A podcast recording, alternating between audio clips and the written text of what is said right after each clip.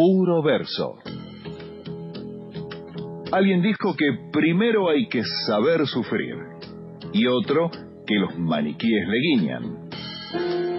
Los versos se renuevan constantemente. Pablo Marchetti nos pone al día con la poética del tango actual.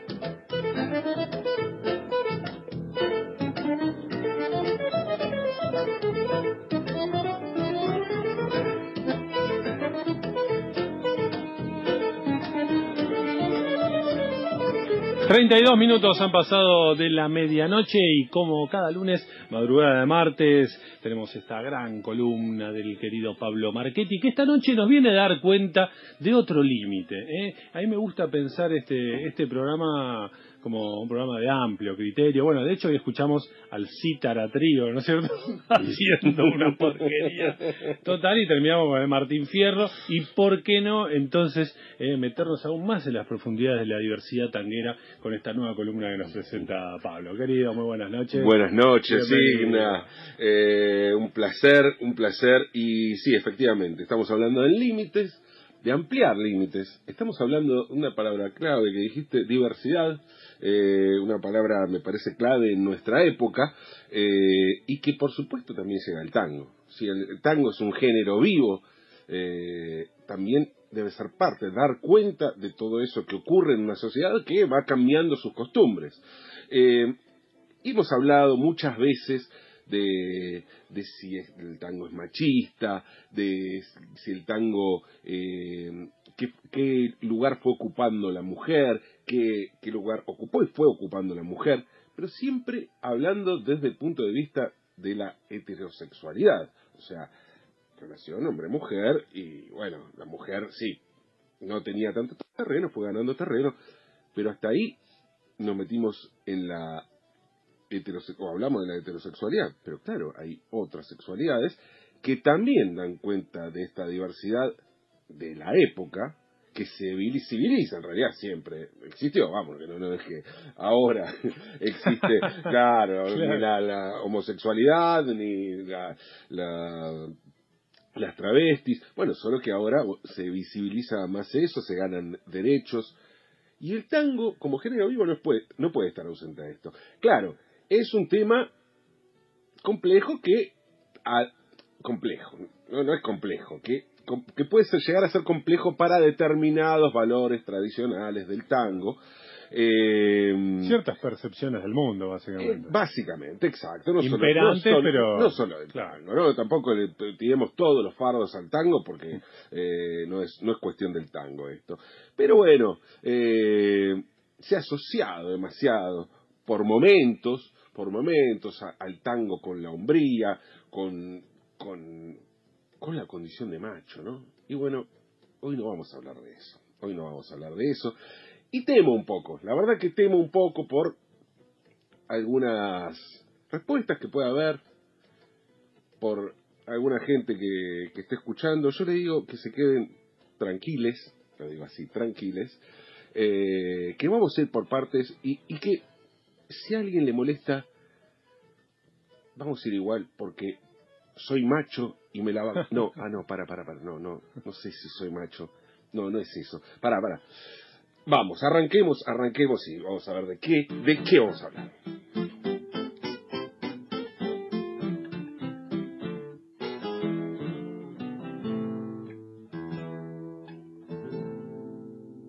Tomo y obligo mándese un trago, que hoy necesito el recuerdo matar. Sin un amigo, lejos del pago, quiero en su pecho mis penas volcar. Beba conmigo y si se empaña, de vez en cuando mi voz al cantar, no es que la llore, porque la extraño yo sé que un hombre no debe llorar.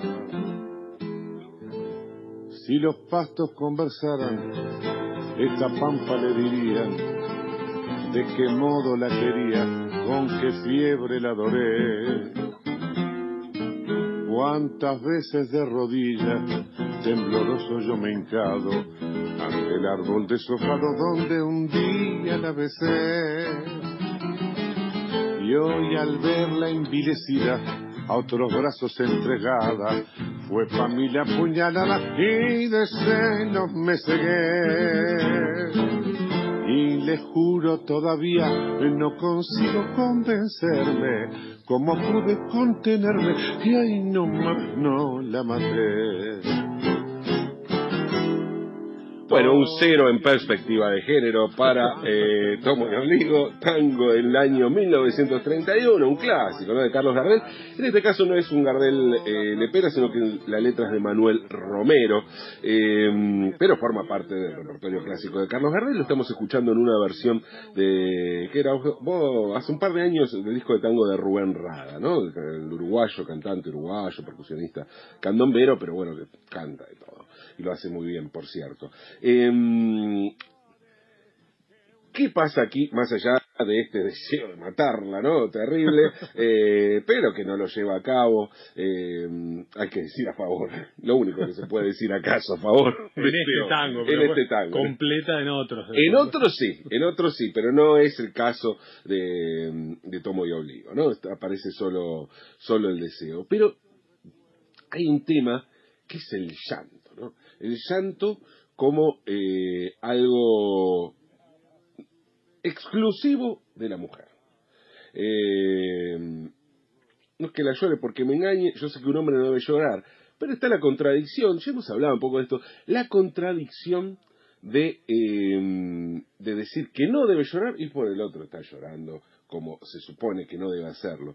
en la segunda parte, Dice, ya no, que un hombre no debe llorar, que un hombre macho no debe llorar, reafirma esta condición de macho, y me quedo con esto, ¿no? Con el macho, el macho ya no como, como una, una cuestión simplemente de distinción de género, macho, hembra, sino como la exacerbación de la hombría, de la virilidad, de la rudeza, de todo aquello que está un poco ajeno con la sensibilidad. Ninguna clase de sensibilidad eh, debe mostrar, o por lo menos, por ejemplo, el llanto, no debe mostrar el macho, ese macho, ¿no? Que se la banca y por eso llorar es cosa de mujeres. Y si llorar es cosa de mujeres, escuchemos, escuchemos. Cotorro al gris, una mina ya sin chance por lo vieja que sorprende a su garagua en el trance de partir una escena lo milato, y entre un llanto y una queja, arrodillada ante su hombre, esto se lo oyó decir. Me grupiste bien debute con el cuento de la tristeza, pues creí que te morías y te dejaba volar. Pegaba cada suspiro que hace el papel de la pieza, se descolaba de a poco hasta quedar descolgado. Te dio por hacerte el loco y le pegaste el alfice. Te piantaron del laburo por marmote y por sobón también al verte enfermo empecé a ponerme triste y entre quererte por sonza a fuerza de compasión te empezó a gustar el monte y dejaste el latín poco la vergüenza, la decencia. Bueno, ahí escuchamos ya desde el título, ¿no? Este tango habla justamente de, del llanto como una cuestión exclusiva de las mujeres. Lloró como una mujer, tango del año 1929, música de José María Aguilar, letra de Celedonio Flores. Eh, en este caso lo escuchamos en la voz de Edmundo Rivero, eh, con guitarras. Eh, es, curioso, ¿no? Es curioso este, este tango porque, si bien dice, termina diciendo, ¿no? Que el bacán bajó la cabeza y el tan rane tan compadre, besándole los cabellos, lloró como una mujer, digamos que el 90% de la letra lo dice la mujer. O sea, el tipo presenta, ¿no? Dice, la escena es esta, una escena lo melato, bueno. Eh, esta es la escena. Y después habla, quien habla es la mujer, ¿no? Quien cuenta todo eso, todo esto es la mujer. O sea, el tipo que hace toda una, una, a ver, ya toma partido el propio, no, es el, solo el tipo el protagonista, sino quien describe esta escena, toma partido, es decir, el, bacán lloró como una mujer, ¿no? Eh, no debe hacer eso. Y sin embargo, canta toda, toda la escena en primera persona desde el punto de vista de la mujer. Entiendo que la actuación a veces requiere este tipo de cosas, pero habría que ver si quien dice que eh, está mal llorar como una mujer piensa también que está bien actuar de esta manera, ¿no? Es como si se vistiera de mujer. Es casi una, mm, una escena travesti, diría yo, ¿no? Eh, de, ponerse en un personaje que, que a priori uno piensa que condenaría, pero bueno, parece que no, no lo condena, eh, o por lo menos con la vehemencia con que dice. Es un poco contradictorio, un poco contradictorio, digámoslo. Eh, hay un, traje también un poema, Lunfardo.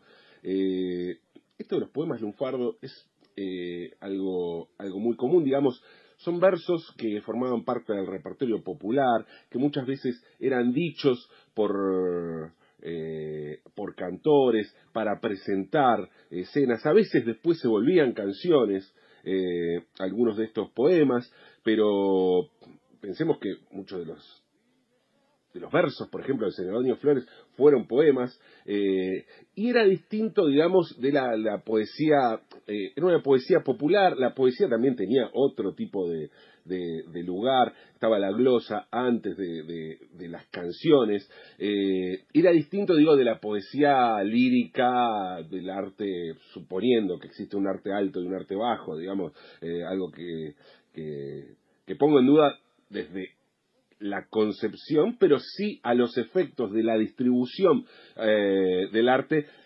existía esto de la de los poemas lunfardos. Eh, pensemos Carlos, en la obra de Carlos de la Púa, el propio Andíez, eh, amablemente, ¿no? hablando de tangos, que sí, de, una milonga que es explícita con, con, un, con un femicidio, como la que habla de las 34 puñaladas, en realidad era un poema que después lo musicalizó, por decirlo así, por medio un recitado, el Mundo Rivero. Pero hay un, un poema lunfardo de Bartolomé mm, Aprile, ¿sí? Eh, un letrista, poeta y periodista eh, que nació en 1894 y murió en 1941 en Buenos Aires, eh, que se llama Tango Macho. Tango Macho. Y dice así, tango, entre, entre los versos dice, tango viril y canchengue, aristócrata y sencillo, más dentrador que cuchillo, y pa' qué tanto merengue, naciste con bota y lengue en el ambiente orillero, y el invicto juchinero, más bailarín y más piola, te estrenó con fuelle y viola entre el frangullo ranero. Son cuatro décimas eh, donde bueno, se hace un poco eh, una historia del origen del tango y en él se destaca justamente la virilidad. Bueno, tango macho, ¿no? De eso estamos hablando justamente. De todos modos, de todos modos hay que decir que el tango se volvió más fundamentalista en cuanto a exacerbar esta condición de, de virilidad y de macho ya fuera de los límites de la llamada edad de oro del tango. Eh, cuando se volvió más fundamentalista en cuestiones que tienen que ver con lo conservador y que hoy puede verse de alguna manera como una caricatura. Escuchemos.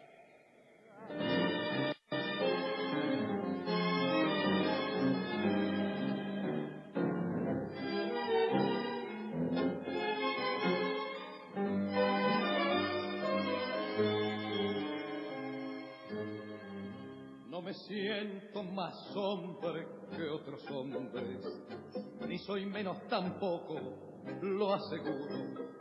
Voy cebando mi vida sin apuro, no se apura quien nunca hizo mal. Me enseñaron de pibe a ser derecho y a enfrentarme sin miedo a la verdad. Tengo un cuore bien grande en este pecho siempre abierto al amor y a la amistad. macho, de la cabeza a los pies. Pero es difícil ser macho si no se vio de muchacho rodar la vida al revés. Si no se anduvo en la mano, si no aguantó una roda de amor, viendo bien su dolor.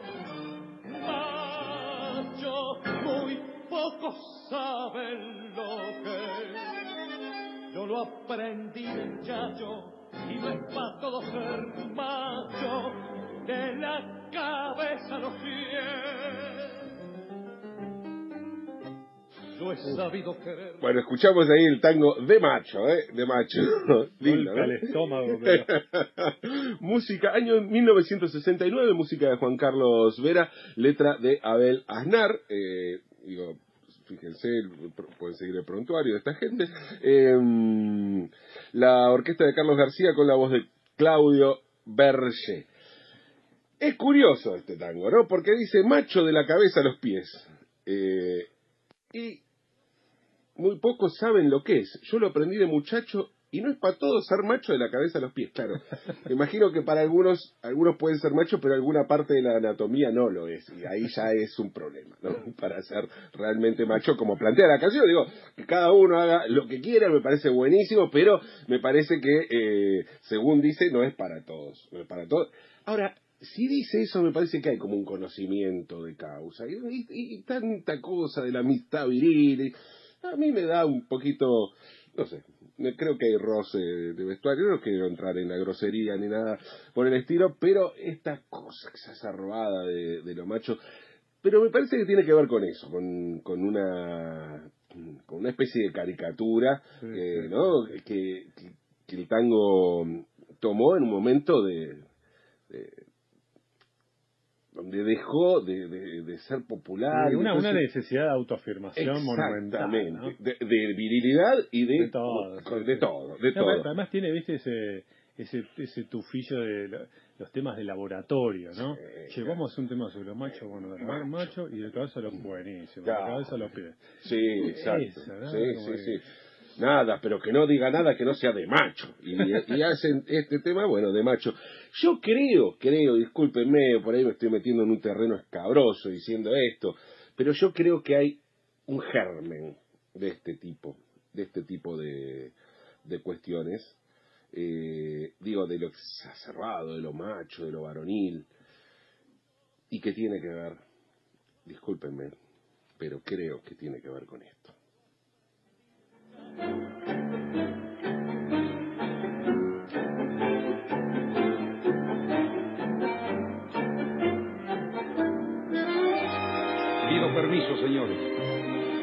Este tango, este tango habla por mí. Y mi voz entre sus sones dirá, dirá por qué canto así. Porque cuando pibe, porque cuando pibe me acunaba en tango la canción materna para llamar el sueño. Y escuché el rezongo de los bandoneones bajo el emparrado de mi patio viejo, porque vi el desfile de las inclemencias con mis pobres ojos llorosos y abiertos, y en la triste pieza de mis buenos viejos cantó la pobreza su canción de invierno. Y yo me hice en tangos, me fui modelando en barro, en miseria, en las amarguras que da la pobreza, en llantos de madre, en la rebeldía del que fuerte y tiene que cruzar los brazos cuando el hambre viene. Y yo me hice en tango porque, porque el tango es macho, porque el tango es fuerte, tiene olor a vida, tiene gusto. Y el tango es macho, dice justamente el varón del tango, Julio Sosa, en esta versión de la comparsita, que en realidad es la comparsita, por un lado, con eh, la, la voz de Julio Sosa y la orquesta de Leopoldo Federico, ¿no es cierto? Eh, es la comparsita de Matos Rodríguez con el poema ¿Por qué canto así? de Celedonio Flores. Poema que era viejo, o sea, antes eh, le recité un- una décima de un poeta, de un poema lunfardo. Bueno, justamente ahí, tenemos el caso de un poema de un poema lunfardo que eh, Julio Sosa con Leopoldo Federico lo, lo mezcla ahí con la comparsita y se vuelve un clásico. a ver, cuando digo que es el germen de lo que escuchamos anteriormente, hay un abismo en, en cuanto a la calidad, tan, No, ni hablar, de, de claro. todo, de todo tipo, ¿no? De- desde los versos, más allá de la afirmación del macho, que es mucho anterior, no es de esa época, o sea, el ver- verso de, de Flores es de los años 20, pero, em, pero hay algo, hay un, un- una línea que se iba a profundizar muchísimo y eh, de forma caricaturesca. No es lo que planteaba Sosa, la orquesta de Federico es fenomenal, la voz de Sosa eh, es, es realmente muy buena, o sea, hay otra cosa, pero sí es el comienzo de, de la caída en la popularidad, por lo menos de lo que se llamó la edad de oro, del tango, que Sosa tuvo como una especie de, de isla, ¿no?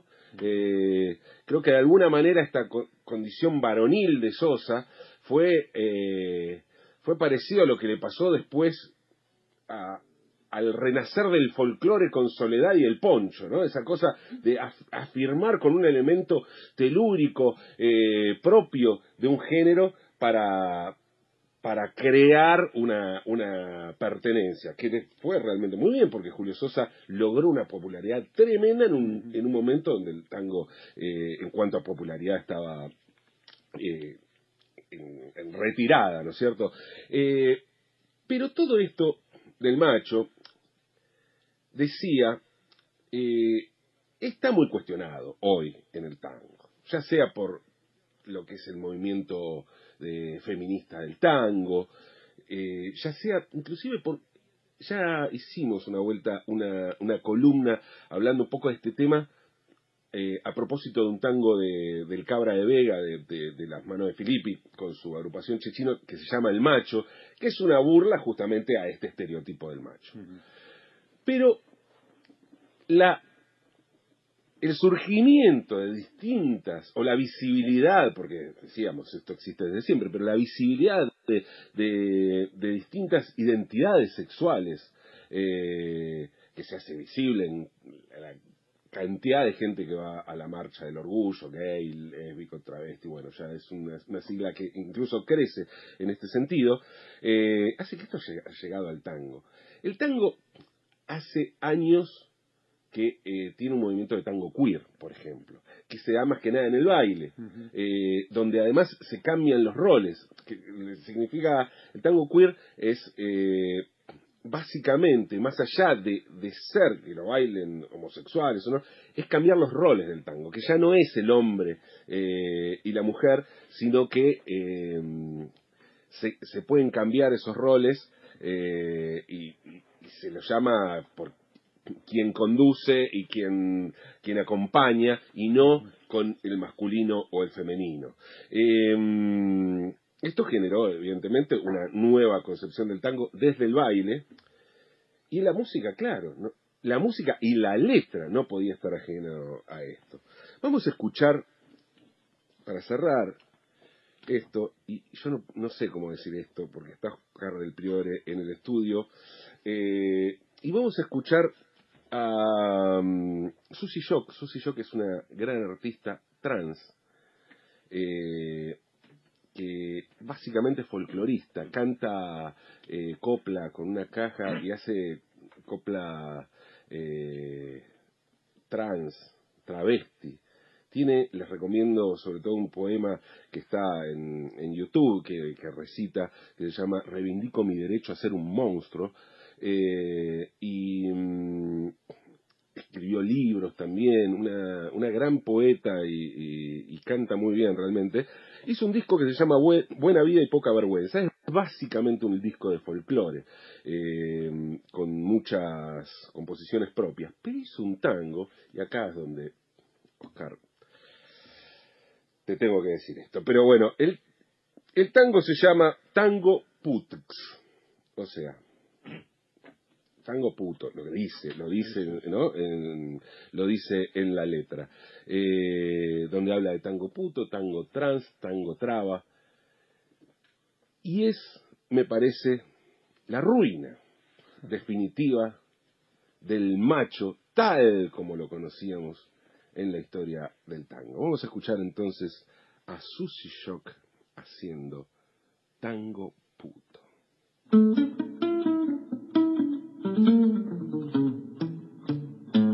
Qué tango raro que me está saliendo. Yo no sé siquiera lo puedan bailar. Tango con tres tetas, tango con estrías, tango que rechilla, no quiere callar. Acá la mamita ya no es costurera, sabe sus derechos, odia el alegrán. Su ciudad se peina con alegoría, este tango roto que se armará. Tango sudaca, tango de acá, tango que marcha por la diversidad. Tango sudaca, tango de acá, tango con garra y para de llorar.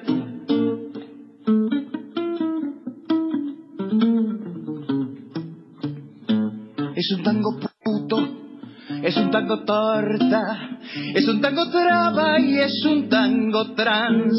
Callejón abajo, chocan autopistas, a este tango raro Francisco no lo querrá. Tango sudaca, tango de acá, tango que marcha por la diversidad. Tango sudaca, tango de acá, tan monstruos, tango que marcha por la diversidad.